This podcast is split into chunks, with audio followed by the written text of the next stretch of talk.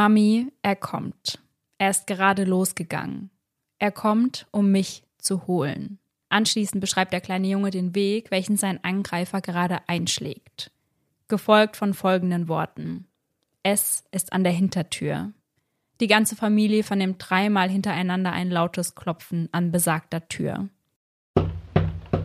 Es hatte es zu ihnen nach Hause geschafft. Fuck my life. Mhm. Das war nicht zu viel versprochen. Die Einleitung ist sehr unheimlich. Ich hatte jetzt schon Gänsehaut und eigentlich bin ich gar nicht bereit für das, was noch kommt. Ja. Und somit Hello an jeden True Crime und Paranormal Activity Junkie, der heute wieder bei Eyes in the Dark eingeschaltet hat. Sarah und ich erzählen uns hier ja jeden Sonntag einen wahren Kriminalfall aus aller Welt, aber einmal im Monat heißt es Spooky Sunday und der ist heute wieder dran. Und ich kann euch schon mal sagen, der hat es auf jeden Fall in sich und der wird sehr, sehr unheimlich.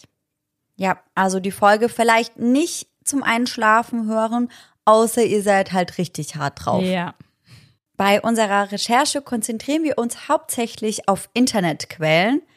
Bei den Spooky Sundays kann das dann schon auch einmal sowas wie Reddit sein. Mhm. Ich weiß nicht, ob du da viel unterwegs warst. Ich weiß aber, dass du dir in diesem Fall ein dazugehöriges Buch besorgt hast. Ja. Und dieses Buch war auch meine Hauptquelle, weil der Autor mit den Betroffenen direkt gesprochen hat. Also das erklärt auch, warum ich euch den Fall heute so genau erzählen kann, weil ihr euch vielleicht sonst an der einen oder anderen Stelle fragen würdet, wie kann man das so genau wissen? Aber das kann man eben wissen, weil der Autor mit den Betroffenen ganz eng zusammengearbeitet hat. Also hat die sich dieses Detail vielleicht aus den Fingern gezogen? Nope, hat sie nicht. Ja. Sie hat ein dazugehöriges Buch gelesen. Was vorhanden war. Und es ist noch etwas Neues vorhanden. Ja, stimmt. Oh mein Gott, ich hab's ganz vergessen. Aufregend. Ja, weil wir halt vorarbeiten und das jetzt gerade noch nicht vorhanden ist, Ja. müssen wir jetzt einfach so tun, als könnten wir uns in die Situation reinversetzen. Ja. Aber wenn ihr den Podcast jetzt einfach nur angemacht habt, ohne zu schauen oder mit der Bildschirmhelligkeit auf gefühlt null, dann solltet ihr mal ein bisschen heller machen, weil wir haben eine kleine Überraschung für euch. Ja, wir haben endlich ein neues Cover. Richtig, richtig cool. Ich freue mich so arg. Ja, das war das Projekt, wo wir gesagt haben, da arbeiten wir seit 120 bis 121 Jahren schon dran. Ja. Wir hatten zwischenzeitlich, das müsst ihr wissen, ein oder zwei Shootings und waren aber irgendwie nie hundertprozentig zufrieden Ja. mit dem Ergebnis. Und wir waren halt auch mit dem, das wir davor hatten, schon irgendwie relativ schnell nicht mehr so happy. Und dann dachten wir, jetzt aber richtig? Ja. Und dann hat sich das einfach so unendlich lang gezogen. Ja. Aber jetzt bin ich sehr, sehr zufrieden mit dem Ergebnis. Ich bin auch mega happy damit und an dieser Stelle auch ein großes Dank an das Team von 7-One, die uns da auch unterstützt haben. Und ja, ich schaue es mir einfach sehr, sehr gerne an, das Bild, muss ich sagen. Ja, total. Ich find's auch schön. Und für alle, die das vielleicht nicht direkt im Kopf hatten, Laura und ich haben uns mit den Streichhölzern auch was gedacht. Denn unser aller, allererstes Cover, das hatte ja in der Mitte auch so eine kleine Lichtquelle. Ja. Diese Ikea-Lampe, die ich dann ausgetauscht habe. Ja. Das war ja so das ureiserne Dark Cover. Und wir wollten gerne wieder so eine kleine Lichtquelle mit drin haben.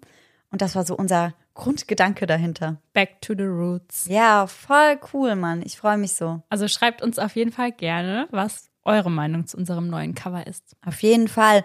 Und das wird jetzt, da bin ich mir sehr, sehr sicher, richtig geil aussehen, wenn ihr unsere neue Folge hört. Und Ja. das macht ihr ja dann oft, dass ihr dann die Folge bei euch in der Story teilt.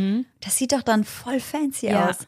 Und diesmal haben wir aber keine unterschiedlichen Cover für den Spooky Sunday und für die normalen Folgen. Also ihr seht dann quasi unten in dem Schriftzug Paranormal Special und da erkennt ihr, okay, es ist ein Spooky Sunday. So, okay, nicht zum Einschlafen hören und Ja. vielleicht Nervennahrung bereitlegen. Ja, die werdet ihr heute auf jeden Fall gebrauchen können. Also ich habe nur meinen Kaffee. Ich hoffe, das reicht mir. Ansonsten habe ich hier noch ein riesiges Osterei liegen. Ja. Und es ist ja oft bei den Spooky Sundays der Fall, dass wir über Horrorfilme sprechen, die auf wahren Begebenheiten beruhen. Und das ist heute auch wieder der Fall. Ich bin mir nicht ganz sicher, ob du den Film geschaut hast oder nicht. Aber da werden wir ganz am Ende der Folge auch nochmal drüber sprechen, weil ich werde euch erst am Ende verraten, um welchen Film es geht. Also ich kann mir vorstellen, dass ihr im Laufe der Folge erraten werdet, um welchen Film es geht. Aber ja, ganz am Ende wird das auf jeden Fall nochmal thematisiert. Ja, weil sonst würden wir ja auch voll spoilern. Ja. Dann wüssten ja schon eigentlich alle Leute, die den Film geschaut haben, wie das wahrscheinlich heute ausgeht. Ja, Und das nimmt ja so ein bisschen die Spannung raus. ja, ganz genau. Also ich hoffe, ihr habt eure Snacks bereitgestellt und euch unter eurer Kuscheldecke eingesnuggelt, denn jetzt geht's los. Der heutige Spooky Sunday führt uns nach Brookfield in Connecticut, eine Stadt so alt wie Amerika selbst. Karl und Judy Glatzel haben genau dort 1969 ihr Zuhause gefunden, und zwar auf einem Hügel, und um sie herum befindet sich nur Wald. Gemeinsam haben die beiden vier Kinder. Debbie 26, Carl Jr. 14, Ellen 13 und zu guter Letzt David, der mit seinen elf Jahren als der Teddybär der Familie gilt. Oft ist David draußen an der frischen Luft anzutreffen, wenn er gerade seiner Familie bei Haus- und Hofarbeiten unter die Arme greift. Wenn er sich im Haus selbst aufhält, verbringt er seine Zeit am liebsten damit, Popeye im TV zu schauen. Debbie, die älteste der vier Kinder, hat grüne Augen und kastanienbraunes Haar, welches sie meist zu einem Pferdeschwanz zusammengebunden hat. Mit ihren 26 Jahren ist sie bereits selbst Mama, und zwar des siebenjährigen Jasons.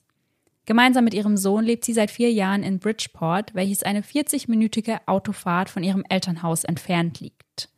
Dort lebt sie gemeinsam mit Mary Johnson und ihren vier Kindern. Drei Mädchen und einem Jungen namens Arnie. Die junge Mutter arbeitet als Hundefriseurin in Newtown, welches genau zwischen Brookfield und Bridgeport liegt. Also zwischen dem Ort, in dem ihre Familie lebt und dem Ort, in dem sie lebt. In der Zeit, in der sie bei Mary lebt, werden sie und Marys 18-jähriger Sohn Arnie ein Paar. Die beiden wollen unbedingt raus aus der Stadt. Irgendwo aufs Land, wo es mehr frische Luft und weniger Lärm gibt.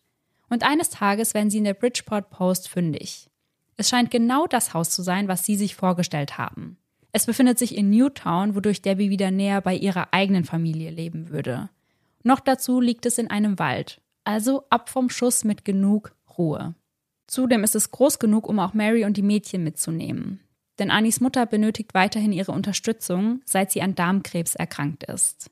Das Anwesen besteht aus einem Haupthaus und einem Anbau, welcher sich links daneben befindet. Und dieser Anbau ist in etwa so groß wie eine Garage, die für ein Auto gedacht ist. Geplant ist daher, dass Mary im Haupthaus einzieht und Debbie, Arnie und Jason die Wohnung im Anbau beziehen. Und auch die Miete können sie gut stemmen. Die Rede ist von 550 Dollar im Monat, wobei die Nebenkosten schon mit inkludiert sind. Als sie zum ersten Mal vor ihrem zukünftigen Haus mit der grünen Farbe und den beigen Fensterläden stehen, ist das Einzige, was sie hören, das Gezwitscher der Vögel. Mittwoch, der 2. Juli 1980, stellt für das junge Paar einen Neuanfang dar, denn an diesem Tag beziehen sie ihr neues Heim. Debbie belädt ihr Auto mit Klamotten und Kartons und holt anschließend Arnie, Jason und Schäferhund George ab. Gegen 10.30 Uhr sind sie dann auf dem Weg nach Newtown. Als sie auf das Haus zufahren, fragt Jason aufgeregt, ist das der Ort, an dem wir leben werden, Mami? Was seine Mutter mit einem glücklichen Ja beantwortet. Doch einer scheint sich nicht über sein neues Zuhause zu freuen. Hund George. Er steht vor dem Haus und hört nicht auf zu bellen. Dabei geht er sogar ein paar Schritte zurück. Ani glaubt, dass es dem Hund einfach nur zu heiß ist, um seine Pfoten über die Schwelle zu setzen. Als sie durch die Räume gehen, fällt ihnen auf, dass die Vormieterin etwas hier gelassen hat. Ein riesiges Wasserbett inklusive verspiegeltem Baldachin. Und ich hatte keine Ahnung, was das ist vorher. Und deswegen habe ich das nachgeschaut. Das ist quasi, wenn das Bett an den vier Ecken so Pfosten nach oben hat, dass du da wie so ein Himmelbett draus machen kannst. Ah, ja, verstehe. Und dieses Wasserbett füllt nahezu das gesamte Schlafzimmer aus. Und obwohl es im Haus sehr heiß ist, verspürt Debbie im Flur nahe zur Kellertreppe eine eisige Kälte. Als Ani seine Partnerin fragt, was sie von dem Haus hält, also in Bezug darauf, ob es die Miete wert ist, schreit Debbie ihn an. Fragt ihn, was sein Problem sei. Immerhin ziehen sie gerade jetzt schon in das Haus ein. So wütend und aufgebracht hatte er sie vorher noch nie erlebt. Und auch Debbie selbst ist erschrocken über ihr eigenes Verhalten und entschuldigt sich später bei Ani. Sie sagt, sie weiß selbst nicht, was in sie gefahren sei. Jetzt konzentrieren sich die beiden darauf, die Sachen vom Auto ins Haus zu verfrachten. Doch im Keller stoßen sie dann auf eine verschlossene Abstellkammer, die rund ein Viertel des Kellers einnimmt. Einen Schlüssel dafür haben sie nicht und ohne lässt sich die Kammer nicht öffnen. Und das ist nicht ihr größtes Problem.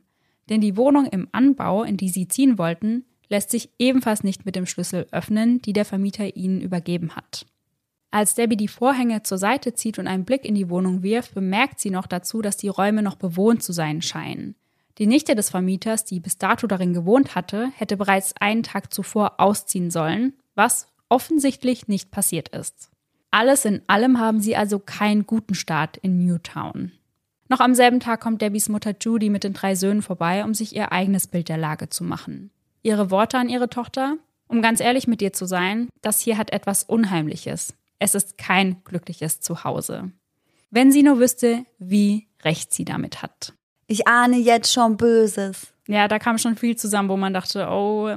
Der Hund. Ja. Dann die kühle Luft an der Kellertreppe. Ja.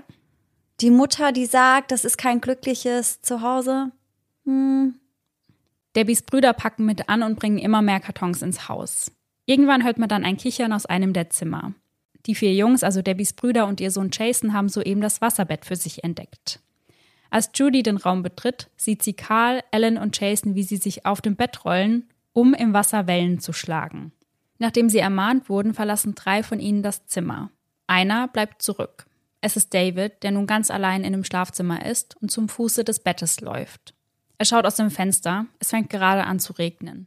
Dann spürt er plötzlich etwas auf seinem Bauch. Es fühlt sich an wie zwei große Männerhände, die auf seinen Bauch drücken. Nur einen Augenblick später wird er rückwärts auf das Wasserbett geschubst und landet auf seinem Rücken. Sicher wird Jason oder einer seiner Brüder vor ihm stehen, wenn er sich gleich umdreht. Als er sich dann umdreht, sieht er, wer ihn geschubst hat. Doch es ist niemand, den er kennt. Der kleine Junge steht nun einem alten Mann gegenüber. Der Mann hat graue Haare, einen grauen Schnurrbart und einen Leberfleck am rechten Auge. Er trägt ein rotes kariertes Hemd, bei dem der linke Ärmel zerrissen und zerfetzt herunterhängt. Und auch seine Hose ist kaputt. Doch als er den Mann länger anschaut, bemerkt der Elfjährige, dass er an manchen Stellen durch seinen Körper hindurchsehen kann. David steht unter Schock, als er den Mann beobachtet, wie er den Arm hebt und ihn auf den kleinen Jungen zeigt. Dann öffnet sich sein Mund und er sagt, nehme dich in Acht. So plötzlich, wie sie gekommen war, verschwindet die Gestalt auch schon wieder. Was zur Hölle war das denn? David verlässt den Raum jedoch nicht, ohne den Blick von der Stelle abzuwenden, an der er den Mann gesehen hatte. Mhm. Als ihn seine Schwester Debbie kurz darauf fragt, ob er seinem Bruder helfen kann, einen Karton ins Schlafzimmer zu tragen, weigert er sich. Niemals würde er diesen Raum noch einmal betreten. Dann entscheidet er sich, das Haus zu verlassen. Er möchte keine Sekunde länger darin verbringen. Also tragen Carl Jr. und Ellen die Box allein ins Schlafzimmer und stellen sie dort in eine Ecke. Als die beiden Jungen den Raum verlassen wollen, schlägt die Tür von allein zu und lässt sich von innen nicht mehr öffnen. Und das, egal wie heftig sie an dem Griff rütteln. Boah. Sie wissen sich nicht mehr zu helfen, also rufen sie um Hilfe. Und obwohl das Haus sehr hellhörig ist, hört niemand ihre Schreie. Boah, und das macht es einfach noch mal viel unheimlicher. Ja. Irgendwann können sie die Tür dann öffnen und sie fragen die anderen dann, hey, warum habt ihr uns nicht geholfen? Und sie sagen dann eben, ja, wir haben nichts gehört. Mhm. Da noch nicht alles an seinem Platz ist, verbringen Arnie und Debbie die kommende Nacht im Haus ihrer Eltern. David, der sonst eigentlich nie mit dem Reden aufhört, ist an diesem Abend beunruhigend still. Abends schleicht er sich dann zu seinem Bruder Ellen ins Zimmer, um sich ihm anzuvertrauen. Er muss das Erlebte einfach mit jemandem teilen. Und so erfährt David von Ellens Erlebnis. Doch Davids Erfahrung hörte nicht mit dem Verlassen des Hauses auf. Er berichtet seinem Bruder, dass er genau in diesem Moment das Haus sehen kann. Sehen kann, was darin passiert. Er sehe den Hund, der im Haus hin und her rennt. Denn sie verbringen die Nacht zwar bei Debbies Eltern, aber der Hund bleibt im neuen Haus. Die beiden Jungen einigen sich darauf, dass sie das unbedingt mit den Erwachsenen teilen müssen, also tun sie genau das. Sobald sie mit allen am Tisch sitzen, erzählt David noch einiges mehr. Denn der alte Mann habe noch einmal mit ihm gesprochen. Ihm befohlen, alle Kreuze aus dem Haus zu entfernen. Sollte er sich weigern, würde er ihn dafür bestrafen. Jedes Mal, wenn David die Augen schließt, ist es für ihn so, als sei er wieder in einem Haus. In dem Haus, welches er immer nur als das Wasserbetthaus bezeichnet. Auch ihnen erzählt er, dass er den Hund im Haus hin und her rennen sieht. Der Hund habe solche Angst, dass er sich die Pfote an der Eingangstür blutig gekratzt habe. Noch dazu habe er im Keller versucht, sich Zugang zur Vorratskammer zu verschaffen und auch dort Kratzspuren hinterlassen. Debbie hat genug gehört. Sie möchte definitiv nicht in dieses Haus einziehen. David sagt ihr jedoch, dass sie Mary nichts von der Existenz des Mannes erzählen dürfe, ansonsten würde er Debbie am kommenden Tag erblinden lassen. Weiter sagt der kleine Junge, er lacht dich aus. Er sagt, du wirst es morgen sehen. Er sagt, er wird um drei Uhr das Wasserbett zerstören. Und er sagt, bring einen Mob mit, Bitch. Doch neben Worten wie Bitch, die David zuvor noch nie genutzt hatte, kommen Wörter aus dem Lateinischen, von denen David nicht einmal weiß, was sie bedeuten. David sagt daraufhin, er würde nur wiederholen, was der alte Mann ihm sagt. Am Tag darauf, also am 3. Juli, sucht Arnie das Gespräch zu dem Elfjährigen. Er fragt ihn, ob er gestern im Haus eine Pille gefunden und diese genommen habe, weil er sich eben nur so erklären kann, dass David diese Sachen sieht und hört. Doch David verneint. Als sie wenig später zum Haus fahren, erwarten sie das Bellen des Hundes zu hören, sobald sie die Tür erreichen. Doch da ist nichts. Kein bellender George. Als sie die Tür öffnen, liegt ihr Schäferhund ruhig am Boden. An seiner Pfote entdecken sie Blut. Nein. Dann begutachten sie die Innenseite der Eingangstür und sie ist voll mit Kratzspuren. Dasselbe bei der Tür zur Vorratskammer im Keller. Ganz genau wie David es gesagt hatte.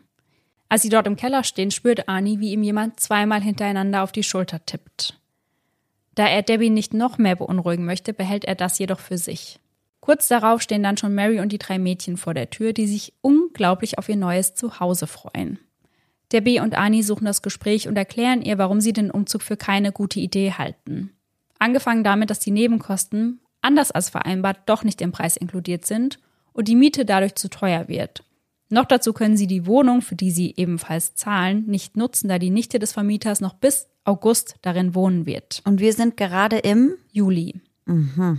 Zu guter Letzt berichten sie ihr dann doch von dem, was sich am Tag zuvor im Haus abgespielt hat und was David ihnen erzählt hat. Das erhoffte Verständnis bleibt aus. Mary ist wütend, hält das alles nur für Ausreden.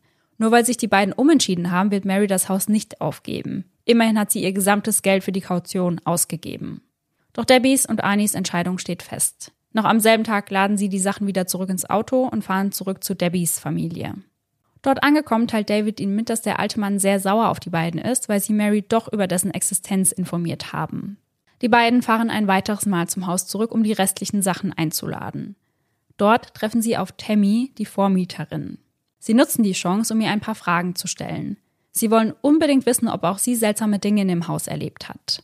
Zunächst verneint sie, doch Debbie spürt, dass sie nicht ganz die Wahrheit sagt und deswegen lässt sie auch nicht locker. Irgendwann gibt Tammy zu, dass auch sie unheimliche Dinge erlebt hat. Wenn sie nachts im Bett lag, hat sie gehört, wie jemand ihren Namen geflüstert hat. Hinzu kamen Schritte auf dem Dachboden und das Licht, welches ein Eigenleben zu haben schien. Türen gingen von allein auf und zu, doch an einen Geist eines alten Mannes kann sie sich nicht erinnern. Doch sie ist sich sicher, wenn in diesem Haus ein Geist haust, dann kann das kein guter sein. Auf die Frage, warum sie davon ausgeht, sagt Tammy, dass die meisten unheimlichen Dinge immer um drei Uhr in der Nacht passieren. Sie werden von dem nahenden Truck unterbrochen, in den Debbie und Arnie ihre letzten Sachen laden können. Ein letztes Mal reden sie auf Mary ein und bieten ihr an, im Truck auch ihre Sachen direkt mitnehmen zu können. Doch sie lehnt erneut ab. Als sie wieder zurück zu Hause sind, erzählt Judy ihnen, dass der alte Mann immer noch zu David spricht. Debbies kleiner Bruder konnte genau wiedergeben, was sich im Haus abgespielt hat, als die beiden dort waren. Zum Beispiel auch das Gespräch mit Tammy. Plötzlich steht David selbst im Raum und er sagt, Mami, er kommt. Er ist gerade losgegangen. Er kommt, um mich zu holen. Also hier sind wir wieder an der Stelle, die wir in der Einleitung bereits besprochen haben. und die mir erneut einen eiskalten Schauer über den Ja. Rücken jagt. Denn David beschreibt wirklich genau nach, welchen Weg dieser alte Mann geht. Also er sagt genau, jetzt ist er an dieser Straße, jetzt ist er da und gleich ist er hier. Dann folgt, wie gesagt, dieses dreimal Klopfen an der Hintertür. Judy geht zur Tür, öffnet diese aber nicht, sondern beträufelt sie mit Weihwasser. Und es scheint zu funktionieren. Laut David würde es nun versuchen, durch die Vordertür zu kommen. Also wiederholt Judy den Vorgang mit dem Weihwasser auch an der Vordertür. Und laut David funktioniert es wieder. Es sei nun im Garten und irgendwann scheint es ganz zu verschwinden. Als Debbie ihren Sohn Jason an diesem Abend ins Bett bringt, rammt er ihr einen Nagel ins Auge, als er sie umarmen will. Debbie schreit vor Schmerz und kurz darauf sind sie schon auf dem Weg ins Krankenhaus. Und musst du da gerade an etwas denken? Sarah? Ja, ihr wurde doch prophezeit, dass er sie erblinden lassen würde. Ja, ganz genau. Nein. Im Krankenhaus wird ihr Auge dann verarztet und verbunden, also sie ist nicht erblindet, aber sieht auf diesem Auge aktuell eben nichts. David sagt, der alte Mann habe gelacht, als das passiert sei. Auf die Frage, wo der Mann sich jetzt in diesem Moment aufhält, sagt David, er steht auf dem Hügel und beobachtet uns. Er hat mich den ganzen Morgen beobachtet. Er versucht herauszufinden, wie er in unser Haus kommen kann. Als Debbie am nächsten Morgen aufwacht, sieht sie kaum noch etwas. Also auch auf dem unverletzten Auge sieht sie immer schlechter. Erneut sucht sie einen Arzt auf, doch mit dem Auge scheint alles in Ordnung zu sein. Dennoch hat sie immer wieder die Drohung des alten Mannes im Kopf. Kann das wirklich Zufall sein? Es ist der 4. Juli und die ganze Familie verbringt diesen Tag mit einem Picknick an der frischen Luft. Sie verbringen einen wundervollen Tag ohne außergewöhnliche Vorfälle. Bis sie zurück nach Hause kommen. Vor dem Haus angekommen weigert sich David auch nur einen Fuß in das Haus zu setzen. Er sagt, dass der alte Mann, welchen er mittlerweile das Biest nennt, im Haus sei. -mm. Er habe sich durch den Dachboden Zugang verschafft. Sein Vater möchte das nicht hinnehmen und er glaubt ihm auch kein Wort. Er lässt David keine andere Wahl, als mit ihm ins Haus zu kommen. Um 22.30 Uhr klopft es dreimal an der Eingangstür. Als sie die Tür öffnen, ist dort jedoch niemand. Zumindest niemand, den sie sehen können. Einige Minuten bleibt es ruhig, bis sie ein Kratzen aus den Wohnzimmerwänden vernehmen. Darauf folgt ein lautes Krachen und Schritte auf dem Dachboden. Kurz darauf ein Krachen aus der Küche und dann scheint sich alles zu wiederholen. Erneutes Kratzen, Schritte auf dem Dachboden, ein Tippen an den Fenstern. Dann wieder Schritte auf dem Dachboden. Diesmal ist es jedoch mehr ein Stampfen, welches das ganze Haus zum Vibrieren bringt. Ani schnappt sich eine Taschenlampe, um auf dem Dachboden nachzusehen. Dort angekommen sieht er nur die unzähligen Kisten, die dort immer stehen. Als er sich umdreht, vernimmt er ein Flüstern hinter sich. Ohne groß nachzudenken geht Ani genau in die Richtung, aus der das Flüstern zu kommen schien. Doch dort ist nichts. Und hiermit haben wir die erste Stufe der diabolischen Manifestation erreicht. In der Folge rund um Annabelle gehen wir ganz im Detail auf diese einzelnen Stadien ein. Falls ihr die Folge also noch nicht gehört habt, das ist Folge 95. Aber ihr solltet vielleicht ein bisschen warten, weil zwei solche Folgen hintereinander, ich weiß nicht, ob das so eine gute Idee ist. Ich weiß einfach nicht, ob man das verkraftet. Nee, ich glaube nicht. Von nun an passiert jeden Tag irgendetwas anderes. Am fünften ist der Hauptschalter im Keller plötzlich ausgeschaltet. Die Türen zum Keller waren verriegelt. Wer kann es also gewesen sein? Immer wieder wacht die Familie von verschiedenen Geräuschen auf, die meist um drei Uhr in der Nacht auftauchen. Und David erzählt nun, warum er den alten Mann mittlerweile das Biest nennt. Als alter Mann tauche das Biest nur bei Tag auf. Sobald die Sonne untergeht, verwandelt es sich in eine andere Gestalt. Eine mit roter Haut, einem Schwanz und Hörnern am Kopf. Als David das mit seiner Mutter teilt und ihr außerdem erzählt, dass das Biest ihm mit dem Tod gedroht habe, erstarrt er plötzlich. Sein Blick wandert in die Mitte des Raumes und er sagt, sie hat mich gezwungen zu reden. Nein, schlag mich nicht. Daraufhin hört Judy einen lauten Schlag. Davids Kopf schlägt zurück und auf seiner Backe erscheint eine rote Stelle. Am Abend, als alle schlafen und David allein in seinem Bett liegt, hört er etwas. Er hört, wie jemand oder etwas mit leiser, aber dennoch starker Stimme seinen Namen sagt. Und das ganz langgezogen. David. Gefolgt von langsamem, heftigem Atmen, welches irgendwo aus seinem Zimmer kommt. Als er seinen Namen das nächste Mal hört, klingt die Stimme um einiges näher. Kurz darauf spricht die Stimme ihn direkt an und redet mit ihm.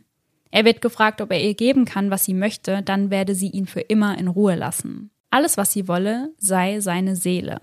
Doch David stimmt nicht zu. Kurz nach Mitternacht sind überall im Haus wieder die mittlerweile bekannten Geräusche zu hören. Die Familie kommt also wieder zusammen und als David mit ihnen am Tisch sitzt, wird sein Kopf erneut so stark nach hinten geschleudert, als sei er geschlagen worden. Die gesamte Familie findet erst Schlaf, als die Sonne aufgeht. Am 6. Juli gehen alle bis auf Karl und Karl Jr. in die Kirche. Und die beiden sind auch die einzigen, die vieles der seltsamen Vorfälle nicht mitzubekommen scheinen. Also sie glauben da gar nicht dran und sie mhm. glauben, dass David das alles selbst irgendwie inszeniert. Was ich aber auch irgendwo verstehen kann, weil wenn du das halt noch gar nicht selbst mitbekommen hast ja. und noch gar nicht am eigenen Leib gespürt hast, dann möchtest du das ja erstens auch gar nicht so wahrhaben ja. und redest dir wahrscheinlich so oder so ein, dass da nichts dran ja. ist. Und David ist halt auch noch nicht in einem Alter, wo man sagt, da hat man nicht manchmal so merkwürdige Fantasien ja. oder sowas. Weißt du, was ich meine? Und es kommen dann auch so Sachen hinzu, wie an diesem Tag, dass David dann sagt, das Biest würde ihm verbieten, mit in die Kirche zu gehen. Und da denken die sich auch, ja, komm, der sagt das halt, um nicht mit in die Kirche zu müssen. Ja, der hat einfach keinen Bock. Genau. Aber Judy denkt gar nicht dran, ihren Sohn daheim zu lassen. Er muss mit. Glücklicherweise überstehen sie die Messe, aber ohne Vorkommnisse. Als sie zurück sind, sprechen Judy und Debbie über Davids geistigen Zustand. Debbie glaubt ihrem Bruder und glaubt daher nicht, dass er mental krank ist. Als David hinzukommt, weiß er wieder genau, über was sich die beiden Frauen gerade unterhalten haben. Er sagt, das Biest sei hier im Haus und habe ihm alles erzählt. Als Judy fragt, wo es denn genau sei, sagt David im Schaukelstuhl.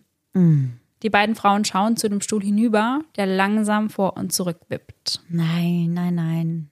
Niemand kann an etwas anderes als an die seltsamen Dinge denken, die hier gerade passieren. Und daher ist das Ganze am Abend auch Thema zwischen Debbie und Arnie. Plötzlich hören sie David im Schlaf wimmern und sprechen. Als sie zu ihm ins Zimmer gehen, um ihn zu wecken, sagt er, dass er gesehen habe, wie das Biest von Marys Haus wieder zu ihnen gekommen sei. Daraufhin fordert Debbie das Biest heraus, möchte, dass es ihnen beweist, dass es hier ist. Es soll die Lichter an und ausmachen. Und genau das passiert einige Male direkt hintereinander, mhm. sodass das Licht an und ausgeht. Um kurz vor drei in der Nacht werden sie alle durch ein lautes Summen geweckt, welches im ganzen Haus zu hören ist. Als es verschwindet, sagt David nur, er hat Helfer. Als Debbie am nächsten Tag auf der Arbeit ist, teilt sie ihre Sorgen mit einer Arbeitskollegin. Und die kennt jemanden, der ganz ähnliche Erfahrungen machen musste. Sie hätten Hilfe von einem Ehepaar mit dem Namen Warren bekommen. Jetzt wird's also spannend, denn über die Warrens haben wir bereits in mehreren Folgen gesprochen. Sie sollten euch also bereits bekannt sein. Das sind auch einfach ohnehin absolute Ikonen. Ja, ja. Eine Nummer oder ähnliches kann sie Debbie jedoch nicht geben. Und so geht der Horror am Abend weiter. Als sich die Familie im Wohnzimmer befindet, fangen die Geräusche wieder an. Arnie versucht etwas dagegen zu tun, indem er sagt, Jesus ist der Herr und der Herr wird mich beschützen. David steigt mit ein und wiederholt seine Worte, was eindeutig ein Fehler ist. Denn plötzlich liegt David würgend am Boden. Es wirkt so, als würde ihm jemand die Luft abdrücken. Doch so schnell die Attacke angefangen hat, so schnell ist sie auch schon wieder vorbei. Einen weiteren Tag später zeigt sich immer mehr, dass das Geschehen die Familie immer weiter auseinandertreibt. Denn noch immer glauben Karl und Karl Jr. kein Wort. Glauben, alles sei gespielt. An diesem Tag nennt Karl Jr. seine Mutter Judy eine gottverdammte Bitch, die es verdient habe zu sterben, was er selbst gerne übernehmen könne. Mm -mm. Ja. Am Abend nach einem weiteren heftigen Streit sieht Debbie das Biest das erste Mal selbst. Sie schaut nach oben zur Decke und blickt ihm genau in die Augen.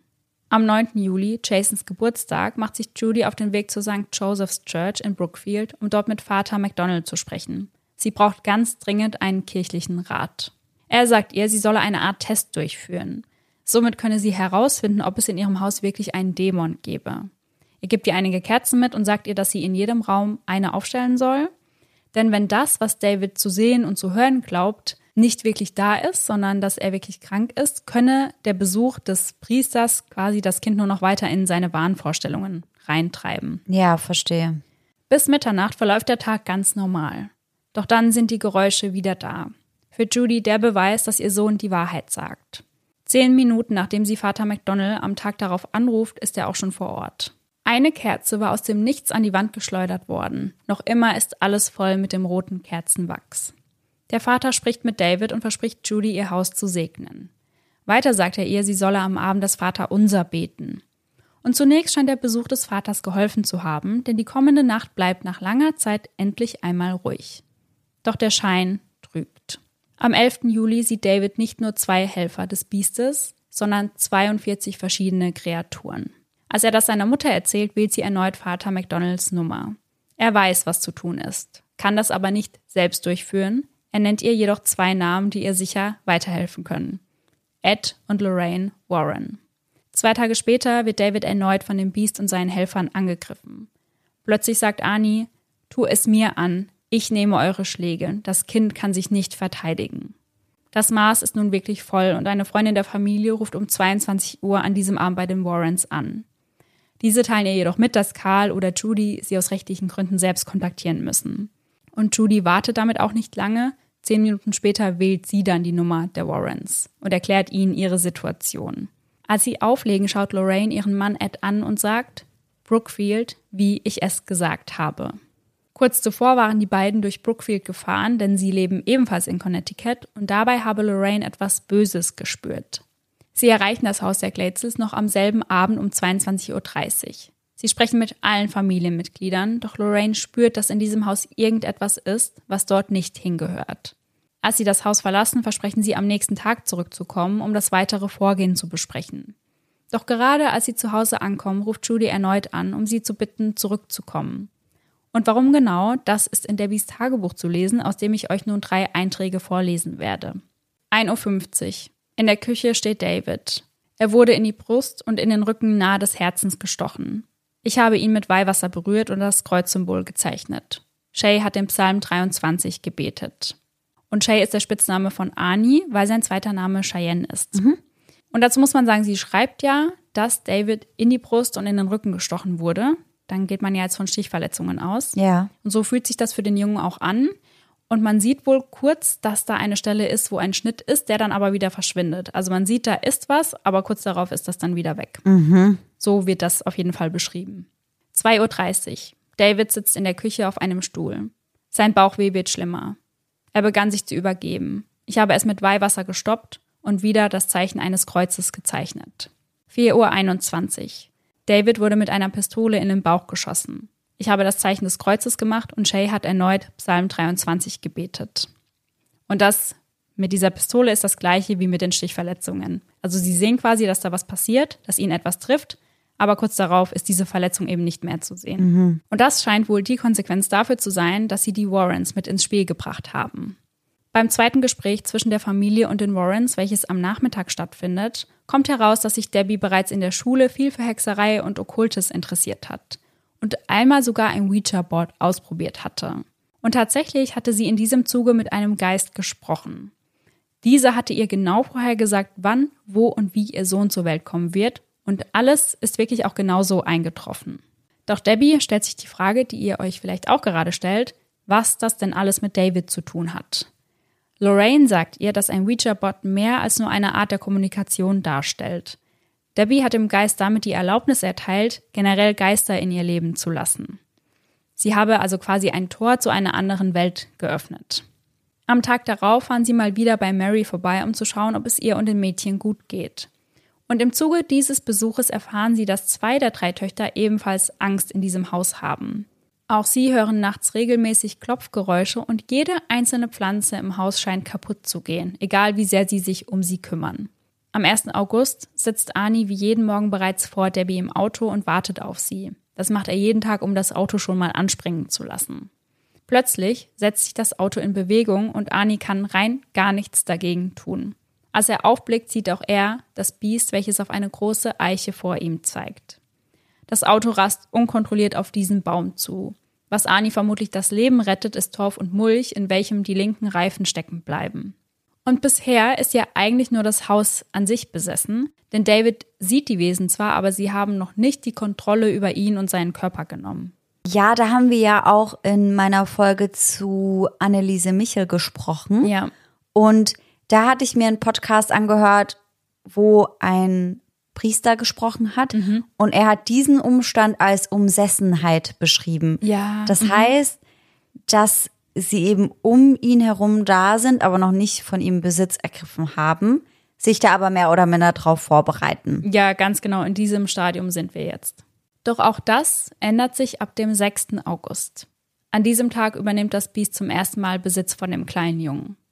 Das äußert sich durch immer wieder auftretende Episoden, in denen David mit anderer Stimme und teilweise in anderer Sprache spricht.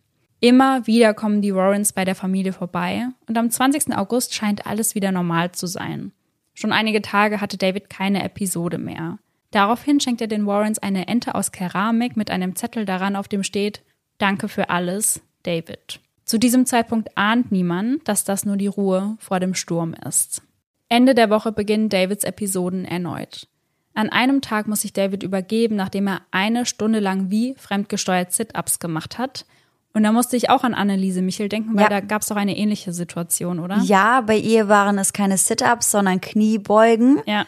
Aber sie hat teilweise sechs, sieben, achthundert Kniebeugen am Tag gemacht. Und gleichzeitig durfte sie ja nicht mehr essen. Mhm. Das heißt, sie hatte eigentlich gar nicht mehr die Kraft für so eine körperliche Aktivität. Ja. Und ihr ging es dadurch dann halt natürlich auch immer und immer schlechter. Ja, total krass. Die Episoden werden von Mal zu Mal schlimmer. Immer wieder versteckt sich David mit Messern bewaffnet im Haus und versucht die anderen Familienmitglieder zu verletzen. Mhm. Einmal schafft es Ani einzugreifen. David ist gerade dabei, Ellen mit dem Messer zu attackieren, als Ani nach seinem Handgelenk greift und es festhält. Mit seiner anderen Stimme schreit David ihn an. Dafür werde ich Besitz von dir ergreifen. Und noch am selben Tag ist es das erste Mal soweit. Arnie sitzt gerade mit Debbie und ihren Eltern am Tisch, als es passiert. Wie aus dem Nichts bekommt er schreckliche Krämpfe, ähnlich wie das bei David passiert ist. Seine Gesichtszüge wirken knochig und zurückgezogen. Das Ganze dauert weniger als eine Minute. Es war die erste von insgesamt sechs Episoden der Besessenheit. Von diesem Tag an haben sowohl Debbie und Arnie regelmäßig Kratzspuren am Körper, als sie aufwachen. Laut David stammen die Kralle, die diese Kratzer verursacht, von Helfer Nummer 40. Denn David ist eben nicht nur von einem Dämon, sondern von allen 42 besessen. Am 2. September führen die Warrens im Beisein zweier Priester den ersten Exorzismus an dem Jungen durch.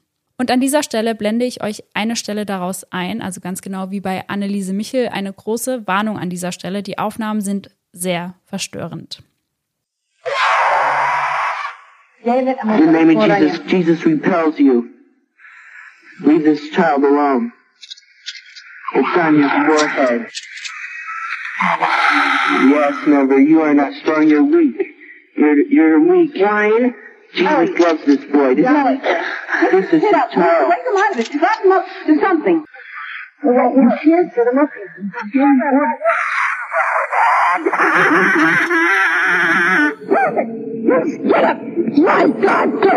In der Woche nach diesem ersten Exorzismus sagt David während einer seiner Episoden, ich bin für eine Seele gekommen. Ich werde mir nehmen, was mir ist. Ich werde Besitz von Ani ergreifen und mit einem Messer töten.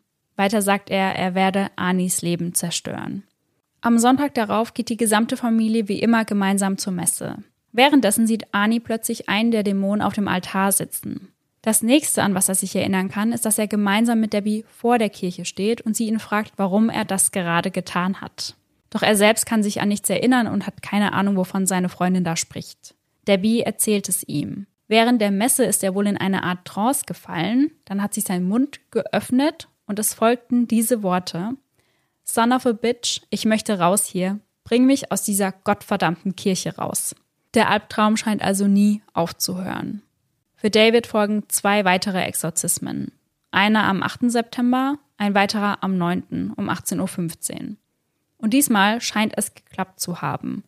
David erleidet von da an keine weiteren Episoden. Doch Ani hatte den Dämon während einer dieser Sitzungen auf die Probe gestellt, als er gesagt hat, im Namen Jesus Christus verlasse Davids Körper. Komm heraus und nimm dir mich an. Ich mhm. bin stärker als David. Mhm. Ich werde dich bekämpfen. Verlasse David und fahr in mich. Im Oktober erhält die Polizei einen besorgten Anruf von Ed und Lorraine. Sie erzählen ihnen, dass sie gerade mit einer Familie zu tun hatten, in der eine Person vom Teufel besessen war. Es gebe ein enorm großes Potenzial für eine Gefahr, die von dieser Familie ausgeht. Denn obwohl der Exorzismus an David selbst funktioniert hatte, war der Dämon noch nicht verschwunden. Mhm. David kann ihn immer noch hören und sehen. Er war lediglich nicht mehr von ihm besessen. Und wie war das bei Arnie? Er hat immer noch diese Episoden. Mhm. Ja, er hat ihn halt auch eingeladen. Ja, ja. Das ist wahrscheinlich schon nochmal ein Unterschied. Ja, und da fragt man sich auch, ob der Exorzismus dann wirklich funktioniert hat oder ob mhm. das mehr Anis Einladung, sagen wir mal, war. Mhm. Am 4. November folgt für Ani die zweite Episode. Sie laufen gerade aus Marys Haus, nachdem sie gemerkt hatten, dass sie und die Mädchen nicht anwesend sind. Es beginnt wieder wie beim ersten Mal mit unkontrolliertem Zittern am ganzen Körper. Als das vorbei ist, sieht Debbie den bösen Ausdruck auf seinem Gesicht. Das da gerade ist ganz sicher nicht ihr Freund. Doch auch diese Episode dauert weniger als eine Minute. Ende des Monats läuft dann Debbies Vertrag bei ihrem Job aus und sie wird von ihrem aktuellen Chef auf Alan Bono verwiesen. Er ist der neue Manager des Tierheims in Brookfield auf der Route 7, nicht weit von ihrem Zuhause entfernt. Alan ist 39 Jahre alt und er ist seit einem Jahr wieder in den USA. Zuvor hatte er sieben Jahre in Australien gelebt und daher auch unfassbar spannende Stories auf Lager. Er selbst übernimmt den Job im Tierheim für seinen Schwager, weil er selbst kann Tiere gar nicht leiden. Und deswegen bettelt er Debbie quasi an, den Job bei ihm auszuführen, dass sie sich eben um die Tiere kümmert. Mhm. Er bietet ihr sogar eine kostenlose Wohnung dafür an, dass sie bei ihm arbeitet. Und diese Wohnungen, die befinden sich direkt am Tierheim und beherbergen vier Wohneinheiten. Und damit hätten sie natürlich zwei volle Gehälter bei keiner Miete. Debbie sagt zu, denn so können sie Geld sparen, um im Frühling dann endlich heiraten zu können. Doch zur Hochzeit sollte es gar nicht erst kommen. Mitte Januar, mittlerweile sind wir also im Jahr 1981 angekommen, ist Ani ein weiteres Mal besessen. Dieses Mal dauert das Ganze schon etwas länger, fünf lange Minuten. Er spricht in diesen Minuten kein Wort, haut aber ein Loch in eine dicke Holztruhe und Debbie sagt, dass er als er selbst, sage ich mal, niemals die Kraft dazu hätte aufbringen können, weil diese Holztruhe wirklich sehr massiv war. Ja, und ich glaube auch Holz zu zerbrechen ist einfach gar nicht so leicht. Nee, mit der bloßen Hand einfach. Also, ja. Am 15. Februar fahren Ani und Debbie nach Bridgeport, um Leah, Megan und Jennifer, also Anis Schwestern, abzuholen. Am nächsten Tag ist Feiertag, weswegen die drei nicht zur Schule müssen. Mittlerweile waren sie auch aus diesem Haus ausgezogen und seitdem hat sich die Beziehung zwischen ihnen wieder normalisiert. Also auch die Beziehung zwischen Mary und Arnie, weil die war aufgrund dieser ganzen Situation sehr angespannt, weil er ja immer gesagt hat, zieht aus dem Haus und sie wollte davon einfach nichts hören. Ja, weiß man, warum die dann auch letztendlich da ausgezogen sind? Dazu stand leider nichts in dem Buch und ich habe auch in sonst keiner Quelle was dazu finden können. Sehr, leider. sehr schade. Ja. Weil das würde mich ja nicht verwundern, wenn zwei der Töchter quasi schon Unheimliches dort gesehen haben. Ja. Kann ich mir halt vorstellen, dass man sich dann irgendwann doch nicht mehr so wohl dort fühlt. Glaube ich auch. Der Tag darauf ist der Tag, der Anis Leben für immer verändern wird. Wie immer steht er um 7 Uhr am Morgen auf, da er um 8 Uhr auf der Arbeit erscheinen muss. Doch er fühlt sich nicht gut, hat Kopf- und Bauchschmerzen. Um 7.15 Uhr meldet er sich daher auf der Arbeit krank. Er nimmt Aspirin und Antibiotika und legt sich zurück ins Bett. Als er um kurz nach 10 wieder aufwacht, fühlt er sich schon ein wenig besser. Debbie selbst hat an diesem Tag einige Aufträge zum Frisieren der Hunde anstehen. Und dabei wollen Anis Schwestern ihr gerne zuschauen und so begleiten die Mädchen sie nach unten und Debbie stellt ihnen Ellen, also den Vermieter und Chef, vor. Direkt schlägt dieser vor, sie später alle zum Lunch einzuladen. Ellen ist nicht verheiratet und isst fast ausschließlich auswärts. Und da er oft sehr einsam ist, lädt er gerne Leute zum Essen ein, um dabei einfach Gesellschaft zu haben. Aus diesem Grund, also weil Ellen so einsam ist, freundeten sich Debbie und Ani mit ihm an. Doch der Mann hat ein sehr starkes Problem. Er ist Alkoholiker. Bereits um 11 Uhr an diesem Morgen hat er einiges an Weißwein intus. Gegen Mittag geht die Gruppe dann gemeinsam Burger essen und Cola trinken. Zumindest trinken alle Cola bis auf Ellen. Er bleibt beim Wein. Auf dem Rückweg nach Hause kaufen sie noch Shampoo für die Hunde und mehr Alkohol für Ellen. Wieder zu Hause angekommen, legt sich Ani erneut für einen kurzen Nap ins Bett. An diesem Tag hat Debbie ein ungutes Bauchgefühl. Sie spürt, dass noch etwas Schlimmes passieren wird. Und damit ist sie nicht allein. Ab 16 Uhr ruft ihre Mutter Judy sie jede halbe Stunde an, um ihr zu sagen, dass sie von dort verschwinden soll. Um 17 Uhr geht es Ani um einiges besser und er macht sich auf den Weg nach unten zu Ellen ins Büro. Dieser fragt Ani, ob er ihm dabei helfen kann, einen seiner Lautsprecher zu reparieren. Um 17.30 Uhr ist Debbie gerade mit ihrem nächsten Kunden, einem Pudel, fertig. Zu diesem Zeitpunkt meldet sich Judy erneut. Geht verdammt nochmal nach Hause. Doch Ellen möchte, dass sie alle auch gemeinsam zu Abend essen. Zu diesem Zeitpunkt ist er bereits so stark betrunken, dass er kaum noch laufen und auch nicht mehr richtig sprechen kann. Debbie lehnt zunächst ab, doch Ellen lässt nicht locker und so bestellen sie Pizza, die Debbie und die Mädchen um kurz vor sechs abholen. Als sie um sechs wieder zurück sind, gehen sie in Ellens Wohnung. Denn Debbie weiß, dass ihr Chef aufgrund des Alkohols früher oder später einschlafen wird und daher möchte sie das nicht bei sich in der Wohnung machen. Er selbst möchte nichts essen, sondern nur Fernseh schauen. Doch als dieser nicht funktioniert, wird er so wütend, dass er mit der Hand gegen die Wand schlägt. Daraufhin will Debbie sofort gehen. Sie möchte nicht, dass die drei Mädchen in der Nähe eines betrunkenen und aggressiven Mannes sind. Ani verlässt die Wohnung als erstes, dicht gefolgt von Debbie. Auf dem Weg geht Ani ins Büro, um die Musik auszumachen. Doch dann merken sie, dass die Mädchen ihnen nicht folgen. Ellen versperrt ihnen den Weg aus seiner Wohnung. Genau in diesem Moment erleidet Ani eine weitere Episode. Als er Debbie anschaut, sieht sie nicht ihren Freund, sondern den Dämon. Aus Anis Mund ertönt ein tierähnliches Knurren, dann greift er Debbie an. Er schmeißt sie zu Boden und fängt an, auf ihren Bauch und ihre Brust einzutreten. Genau in diesem Moment kommt die 15-jährige Lia halbwegs die Treppe herunter und schreit ihn an, dass er aufhören soll. Und so schnell wie diese Episode anfing, so schnell ist sie auch wieder vorbei. Wie immer weiß Ani nicht, was in den vergangenen Minuten geschehen ist. Nun kommen auch Megan und Jennifer die Treppe nach unten gelaufen. Hinter ihnen ist Ellen, der ihnen am Fuße der Treppe erneut den Weg abschneidet. Jennifer versucht sich an ihm vorbeizuschleichen, doch er ist schneller, greift ihren Arm so fest, dass Jennifer anfängt zu schreien. Ani geht auf ihn zu, legt ihm den Arm auf die Schulter und sagt, Komm schon, Ellen, lass sie los, alles ist gut. Doch statt sie loszulassen, wird Ellen immer wütender. Als Debbie ihn aus vollem Halse anschreit, ist er kurz so abgelenkt, dass er den Arm des Mädchens endlich loslässt. Gemeinsam mit Megan rennt sie auf Debbies Anweisung hin zum Auto. Nun beginnt Ellen auf Arnie loszugehen. Es folgt Arnies nächste und letzte Episode. Oh oh. Als Ellen Arnie zum Kampf herausfordert, sprechen aus ihm zwei verschiedene Stimmen. Doch statt auf den Kampf zu reagieren, bewegt sich Arnie von seinem Vermieter weg. Ellen möchte das nicht hinnehmen, schreit ihn weiter an, er solle doch gegen ihn kämpfen. Es folgt ein weiterer tierischer Schrei aus Arnies Mund. Ellen geht daraufhin zu Boden und Arnie verschwindet. Debbie und Leah rennen zu Ellen, glauben, dass er aufgrund des Alkohols nicht mehr ansprechbar ist. Doch als sie bei ihm ankommen, entdecken sie Blut. Sie heben sein T-Shirt hoch und entdecken mehrere Stichwunden. Mhm. Sofort schreit Debbie um Hilfe, doch niemand reagiert. Einige Nachbarn verschließen daraufhin sogar ihre Fenster. Da sie nicht weiter weiß, rennt sie ins Büro und ruft ihre Mutter an. Es kam zu einer Stecherei. Ani war besessen. Er hat es nicht getan. Bitte, bitte komm schnell hierher.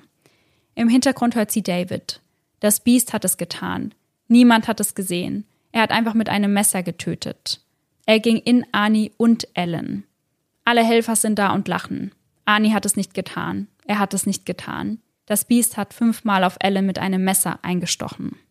Ellen wird in ein Krankenhaus gebracht, wo er um 19.39 Uhr für tot erklärt wird. Todesursache sind die fünf Stichverletzungen.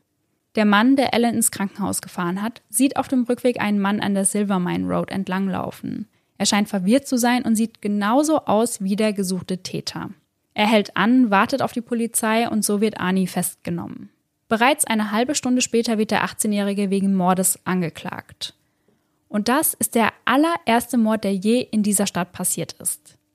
Und daher könnt ihr euch sicher vorstellen, wie schnell sich die Infos über diese Tat in der Stadt verbreiten. Ja, und dann sind das ja auch noch mal ganz ganz besondere Umstände, Ja. die man nicht nur dort noch nie gehört hat, sondern wahrscheinlich in ganz ganz vielen Städten, Ländern gefühlt weltweit. Das ist ja schon sehr sehr besonders. Und genau deswegen, das ist ein sehr guter Punkt, macht der Fall auch weltweit Schlagzeilen. Als Ani aufwacht, weiß er nicht, wo er ist. Seine Erinnerung endet am Tag zuvor um 18 Uhr, also am Tag der Tat. Bei den folgenden Befragungen läuft dann auch so einiges schief, also sowohl bei Anis Befragung als auch bei der der Mädchen. Nie ist ein zweiter Officer anwesend und nichts wird per Video festgehalten. Megan sagt später, dass der Polizist ihr gar nicht richtig zugehört habe. Es seien noch dazu Dinge aufgeschrieben worden, die sie nie gesagt hat. Ani bleibt daher in Haft und seine Kaution wird auf 125.000 Dollar festgelegt. Am 12. Mai schreibt er aus dem Gefängnis einen Brief an David. Hi David, wie geht's dir? Ich freue mich von dir zu hören und ich vermisse dich auch. Ich hoffe, bei dir ist alles in Ordnung. Ich bin zwar nicht da, um dir zu helfen, wenn du Hilfe brauchst, aber ich bete für dich. Ich hoffe, in der Schule läuft es auch gut. Meinst du, du kommst bald vorbei, um mich zu besuchen? Ich hoffe es. Es wird gut tun, dich wieder zu sehen und von dir zu hören. Denn so weiß ich, dass es dir gut geht. Ich bete dafür, hier bald raus zu sein. Und sobald ich hier raus bin, komme ich vorbei, um dich zu besuchen. Ich mache mir viele Sorgen um dich, also lese weiterhin in der Bibel und bete. Denn ich möchte nicht, dass dir das Gleiche wie mir passiert. Und vergiss nicht, Gott ist immer bei dir. Sag dem Rest der Familie, dass ich sie vermisse und es mir gut geht. Also David, pass auf dich auf und melde dich bald wieder. Mit liebenden Gebeten in Liebe, Shay. Während Arnie im Gefängnis auf seinen Prozess wartet, reisen Ed und Lorraine nach Kanada. Dort kennen sie einen Priester, mit dem sie unbedingt über David und Arnie sprechen möchten. Und ohne dass dieser Priester jeden Namen der Familie gehört hat, kann er den Warrens erzählen, was sich genau in den letzten Monaten abgespielt hat. Und falls ihr euch erinnert, David war zwar nicht mehr besessen, aber die Dämonen waren ja weiterhin im Haus der Familie. Ja. Und der Priester kann den Warrens genau erklären, was es mit all dem eigentlich auf sich hat. Die Familie sei verflucht worden. Genauer gesagt konzentriere sich dieser Todesfluch auf David und Carl Jr. Und das soll laut ihm auch erklären, warum Carl Jr. so aggressiv gegenüber seiner Mutter wurde. Ja. Und dieser Fluch soll ein Jahr vor dem Mord in Upstate New York ausgesprochen worden sein. Für die Gladeses seien die Menschen, die dafür verantwortlich sind, Freunde gewesen, sogar beste Freunde. Sie hätten, um sich vor dem Teufel einen Vorteil zu verschaffen, die beiden Jungen mittels des Fluches opfern wollen. Aktiviert worden sei der Fluch dann letztendlich aber erst, als Debbie am 2. Juli das angemietete und heimgesuchte Haus betreten hat. Zurück in Connecticut fragen die Warrens bei der Familie nach. Fragen, ob sie jemanden aus Upstate New York kennen. Und ja, das tun sie. Bis vor kurzem seien diese Leute ihre besten Freunde gewesen. Karl berichtet, dass sie das Ehepaar mit den zwei Kindern bei einem Winterurlaub in einer Lodge in Long Lake, New York kennengelernt hätten. Und von da an trafen sie sich einmal im Jahr, um gemeinsam ein Wochenende im Schnee zu verbringen. Was ihnen jedoch nicht ganz entging, war, dass es nach jedem Treffen zu einem merkwürdigen Ereignis kam. Einmal konnte David nicht mehr schlafen, das nächste Mal attackierte Carl Jr. David mit einem Seil und 1979 wurden Carl und Judy krank. Und im letzten Jahr waren sie eben auch im Haus dieser Familie. Auf die Frage, ob es im Haus okkulte Gegenstände gegeben habe, sagt Judy ja. Sie habe Kelche, Kerzen, Dolche und einen Schädel gesehen. Außerdem hatte das Paar eine Art Altar mit Dutzenden schwarzen Kerzen darauf in ihrem Zuhause. Dann stellen sie ihnen die nächste Frage. Wann genau wart ihr in diesem Haus? Am 16. Februar. Das war also quasi genau auf den Tag zwei Jahre bevor Arnie Ellen getötet hat. Boah. Am 7. November 1981 fliegt die gesamte Familie gemeinsam mit den Warrens nach Kanada. In einer kleinen steinernen Kirche wollen sie dem Ganzen endlich ein Ende bereiten. Man kann das aber nicht als klassischen Exorzismus bezeichnen, da David ja als Person nicht mehr besessen ist. Ja. Stattdessen nennen sie es eine charismatische Befreiung. Mit dabei sind zwei Priester und diesmal geht alles gut. An diesem Tag hat der Albtraum für die Familie endlich ein Ende. Bis auf für Ani. Genau. Zu dieser Zeit hat Anis Prozess auch schon begonnen. Dieser startete am 28. Oktober 1981. Verteidigt wird er von Martin Minella und es ist der erste Fall in der Geschichte der USA, in der der Angeklagte sich wie folgt bekennt. Nicht schuldig aufgrund dämonischer Besessenheit. Ach ja. Doch diese Verteidigungsstrategie wird vom Richter abgelehnt. Er argumentiert, dass man das niemals wissenschaftlich oder objektiv beweisen könne und es vor Gericht daher nicht durchführbar sei. Und dann argumentiert die Verteidigung, dass Ani in Selbstverteidigung gehandelt habe, weil Ellen ja auf die Mädchen los ist. Ja, und ja auch auf ihn mehr oder minder losgegangen Ja, ist. ja. Ani wollte sich ja eigentlich sogar erst zurückziehen. Genau. Und Ellen ist ihm ja immer wieder nach. Also prinzipiell könnte die Strategie ja dann sogar funktionieren. Ja. Die Jury berät insgesamt 15 Stunden. Am 24. November wird Ani des Totschlags ersten Grades für schuldig gesprochen und zu 10 bis 20 Jahren Haft verurteilt. Debbie steht weiterhin zu ihrem Partner. Sie weiß, dass er Ellen nicht getötet hat. Schließlich hat sie es mit ihren eigenen Augen gesehen. 1984 geben sich die beiden im Gefängnis das Ja-Wort und bereits ein Jahr später wird Ani aufgrund guter Führung aus der Haft entlassen. Da war er dann wie lange im Gefängnis? Vier oder fünf Jahre? Ja, fünf Jahre. Ja, krass. Die beiden bekommen zwei Kinder und führen ein glückliches Leben. Am 4. Juni 2021 erscheint der dritte Teil der Conjuring-Reihe im Bann des Teufels. Und dieser Film erzählt eben die Geschichte der Familie, weshalb Debbie bei der Produktion ebenfalls beteiligt war. Mittlerweile ist Debbie nicht mehr am Leben, sie starb an einer Krebserkrankung. Ani lebt heute noch, wo genau und wie es ihm geht und was er macht, das ist alles nicht bekannt. Das heißt, man weiß auch nicht, ob der jemals noch mal eine Episode hatte. Nee, weiß man nicht. Carl Jr. ist weiterhin davon überzeugt, dass die Warrens auf ihre Kosten eine falsche Geschichte erzählt haben, um reich und berühmt zu werden. Sie selbst hätten von den Einnahmen nur 2000 Dollar erhalten. Also er bleibt dabei, dass das alles frei erfunden ist und dass Ani auch nicht besessen gewesen ist. Das Ding ist, dass die Tat niemand gesehen hat, außer Debbie und Lia, die ja beide gesagt haben, dass Ani ihn nicht mal angefasst hätte. Also Ja. er sei wirklich einfach umgefallen und die Stichverletzungen wären aufgetaucht. Genau. Man hätte diesen Schrei von Arnie gehört Ja, und dann wäre er umgefallen. genau. Also, ja, ich weiß ja nicht. Aber was sind so deine Gedanken allgemein zu dem Fall? Also glaubst du, dass die Familie besessen war, dass David besessen war und Ani besessen war? Oder glaubst du auch, dass das einfach nur ja eine Strategie war, um irgendwie aus dem Fall rauszukommen? Also dadurch, dass zuvor ja auch schon außenstehende Personen mit involviert wurden, wie beispielsweise Ed und Lorraine Warren, glaube ich schon, dass die Familie zumindest davon ausging, Ja. dass da eine Besessenheit oder eine Umsessenheit stattfand. Und ich finde, es haben auch relativ viele Menschen etwas davon mitbekommen. Also das waren ja nicht nur die beiden, sondern Das haben ja auch mehrere Leute mitbekommen, wenn dann beispielsweise das Licht an und ausgegangen ist und sie waren damit einfach nicht allein. Deswegen denke ich mir, muss da wahrscheinlich schon was dran gewesen sein, aber ich glaube ja auch an sowas. Ja. Ob diese dämonische Besessenheit jetzt wirklich dazu geführt hat, dass Arnie, wie heißt er nochmal? Alan. Ja. Ob, dies, ob diese dämonische Besessenheit letztendlich wirklich dazu geführt hat, dass Arnie Alan getötet hat, das kann ich nicht so einschätzen. Ich kann mir auch vorstellen, dass das eben wirklich ein Akt der Selbstverteidigung war oder eben auch eine gewisse Wut, weil Ellen so auf die Mädchen losgegangen ist und dann ja auch auf ihn. Ja. Andererseits finde ich dann halt merkwürdig, dass niemand gesehen hat, wie er auf ihn losgegangen ist, Ja. weil man braucht ja schon ganz schön viel Kraft, um fünfmal auf jemanden einzustechen. Ja.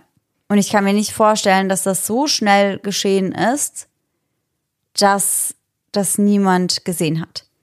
Ja, das fand ich auch merkwürdig, muss ich sagen. Könnte natürlich aber auch abgekatert sein. Also könnte natürlich sein, dass Debbie und Lia gesagt haben, wir haben gar nichts gesehen. Ja. Er war es nicht. Wäre ja auch nicht unwahrscheinlich. Ja. Aber ja, irgendwie habe ich bei dem Ganzen ein merkwürdiges Gefühl. Und was für mich auch von vornherein dafür gesprochen hat, dass da irgendetwas im Gange ist, ist, dass David ja ganz oft von Gesprächen oder Dingen wusste, die er aber eigentlich hätte gar nicht wissen können. Ja. Und das war ja teilweise nicht mal so, dass man sagen konnte, er war mit im Haus und hat das vielleicht belauscht, sondern er war ja teilweise in einem ganz anderen Haus und wusste danach trotzdem, was passiert ist. Und das war wirklich was, wo ich mir dachte, da würde ich jemandem dann irgendwann wahrscheinlich auch glauben. Ja. Beim ersten Mal würde ich vielleicht noch denken, gut geraten, aber irgendwann mal wäre ich so, mm, merkwürdig, einfach zu viele Zufälle. Vor allem schon allein das mit dem Hund, wo er gesagt hat, ja, der kratzt sich gerade seine Pfote blutig und dann kommen sie dahin und der Hund hat eine blutige Pfote. Also da dachte ich auch schon so, okay, also ja, das ist schon ja. krass. Dann das Gespräch mit Tammy und Ja. um was es da ging. Also das waren ja so ein, zwei, drei, vier Situationen, wo ich mir denke, das hätte er einfach nicht wissen können. Ja, Und das war auch zu präzise beschrieben. Also, dass er genau wusste, dass die Kratzspuren beispielsweise an der Hauseingangstüre und an der Kellertür waren. ja, ja. Das hätte ja überall im ganzen Haus verteilt sein können. Ja, absolut. Aber er wusste halt ganz genau, wo. Also ich bin auf jeden Fall auch der Meinung, dass hier irgendwas komisch gelaufen ist. Also dass es schon irgendwas mit einem Dämon zu tun haben muss. Ich frage mich aber, wie sich das eben auf die Tat bezieht.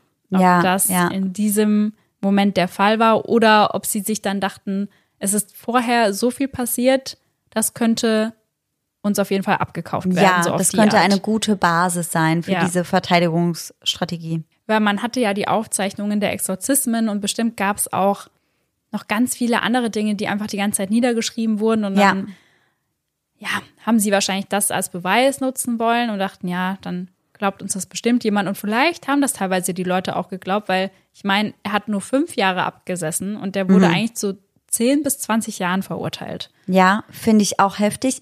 Was ich mich gefragt habe, ist, ob da jemals untersucht wurde, ob er zurechnungsfähig ist. Weil das hätte ja nicht unbedingt nur etwas Übernatürliches oder Dämonisches sein können, sondern das hätte ja auch einfach ganz ehrlich was mit seinem Geisteszustand Ja. zu tun haben können. Also, dass er vielleicht einfach krank war Ja. Und deswegen solche Dinge gesehen hat. Andererseits muss man dazu halt auch wieder sagen, die Wahrscheinlichkeit, dass er und David das gleiche Krankheitsbild mit den gleichen Dingen, die sie sehen und die sie hören und die sie fühlen, ist auch sehr, sehr unwahrscheinlich. Ja, ich glaube auch, dass sowas eher selten passiert. Vor allem, wie du sagst, dass sie eben genau das gleiche Wesen dann auch sehen und Ja. wahrnehmen. Ja, Ja. gut. Andererseits haben sie sich aber auch darüber unterhalten. Und wenn sie beide vielleicht labil waren, könnte ich mir auch vorstellen, dass man sich von sowas halt ein bisschen anfixen lässt. Ja, aber ja. dazu sind meine medizinischen, psychologischen Kenntnisse nicht gut genug, Ja. um da eine Einschätzung abzugeben. Aber ich könnte mir vorstellen, dass sowas prinzipiell auch kollektiv passieren kann. Ja, wahrscheinlich schon. Die Frage ist halt, wie wahrscheinlich das alles ist. Also man kann sich sehr, sehr viele Fragen in diesem Fall stellen. Ich auf jeden Fall habe mich sehr gegruselt, als ich das Buch gelesen habe. Und ich möchte unbedingt den dritten Conjuring-Teil nochmal anschauen. Jetzt vor allem, nachdem ich diese ganzen Infos gelesen habe. Ja, definitiv. Ich auch. Und ich weiß, wir sagen sowas oft, aber vielleicht sollten wir halt wirklich mal so eine Girls Night machen Ja. und uns dann mal ein paar Horrorfilme noch mal reinziehen. Über alle, die wir im Podcast bisher gesprochen haben. Ja, Annabelle wäre halt auch mit an Ja, der Reihe. ja. Wäre halt auch nice. Mhm. Und ich frage mich, was es da noch so alles gibt. Ich warte ja auch immer noch sehnsüchtig auf den Film zu Dear David. Ja, das wäre so toll, wenn der jetzt endlich mal erscheinen würde irgendwo. Ja, ich warte schon die ganze Zeit. Ja. Wo ist er? Ich meine, wie lange ist unsere Dear David-Folge her? Schon sehr lange. Ja. Und seitdem ist nichts passiert. Ja, sorry. Toll. Ich bin auf jeden Fall wahnsinnig gespannt, was eure Gedanken zu dem Fall sind und ob ihr glaubt, dass das nur eine Verteidigungsstrategie war oder ob Annie wirklich besessen war, als er Ellen getötet hat. Und ich bin mindestens genauso gespannt, wie gut ihr nach dieser Folge geschlafen habt. Ich auch. Also lasst uns das auf jeden Fall mal wissen. Generell eure Einschätzungen zu unseren Folgen lesen wir uns immer sehr, sehr gern durch. Ja. Und freuen uns da auch, wenn da manchmal frischer Wind mit reingebracht wird. Ja. Da habe ich nämlich auch ein, zwei Dinge, die ich noch in unserer Story ansprechen wollte. Zum Fall von Abby Choi. Da haben nämlich auch ein, zwei Hörerinnen mir ihre Gedanken zukommen lassen. Und die finde ich ganz spannend. Da geht es dann um chinesische Rituale und ob das vielleicht etwas damit zu tun haben könnte, warum Abby letztendlich in den Töpfen gelandet ist. Ah, okay, krass, da bin ich gespannt. Ja, ich muss mich da nochmal einlesen, aber ich finde Ja. das immer sehr, sehr cool, wenn uns eben HörerInnen nochmal ihre Meinungen, ihre Gedanken zukommen lassen. Ja. Und das Ganze könnt ihr machen unter eisendedark.podcast, am liebsten über Instagram. Ja. Wir freuen uns auf eure Nachrichten und natürlich auch über die Nachrichten zu unserem neuen Cover. Oh ja, oh ja. Ja. Da bin ich, da bin ich sehr, sehr gespannt, was ihr da sagt. Ja. Und dann hoffen wir natürlich, dass ihr alle nächsten Sonntag wieder mit dabei seid. Und nach dieser Folge wieder ganz besonders schöne Träume. Bis dann. Tschüss! Tschüssi.